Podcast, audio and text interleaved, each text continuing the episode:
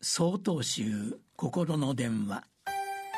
今週は「風鈴の思い」と題して宮城県高円寺奥野商店さんの話です。お盆が過ぎ秋の気配が感じられるようになりました。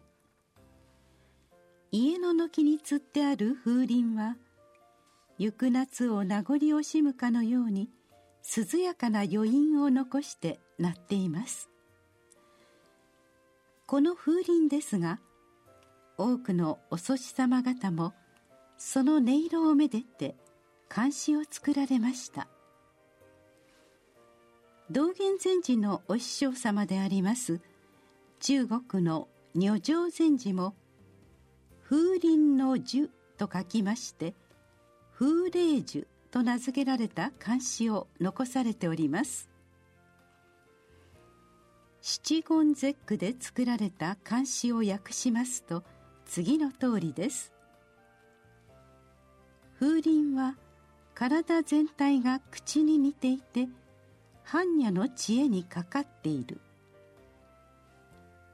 東西南北から吹くどの風も問題とせずにただ相手と等しくひたすらに真実を語っている。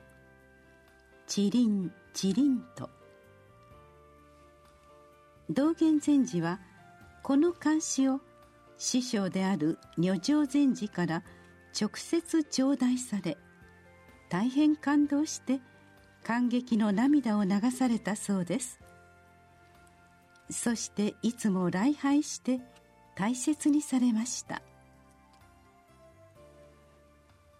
私はこの漢詩を読み返すたびにその深い見教えを悟るまでには至りませんが自分の日常を顧みています。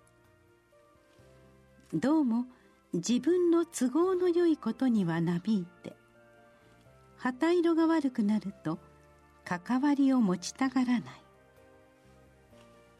ついつい襟好みをしてしまう自分がいます。風霊樹が教えてくださっているようにお互いを認め合いながら生活しているだろうか物事を正しく見ているだろうかと反省します。すべてはつながっていてみんなお互い様の中で生きています。自分の些細な損得感情や好き嫌いで意固地にならずに風鈴の口のようにまずは大きな気持ちで相手を受け入れてみることが今大切なのではないでしょうか。風鈴が優しく「そうだねそうだね」と語りかけているようです。8月24日よりお話が変わります。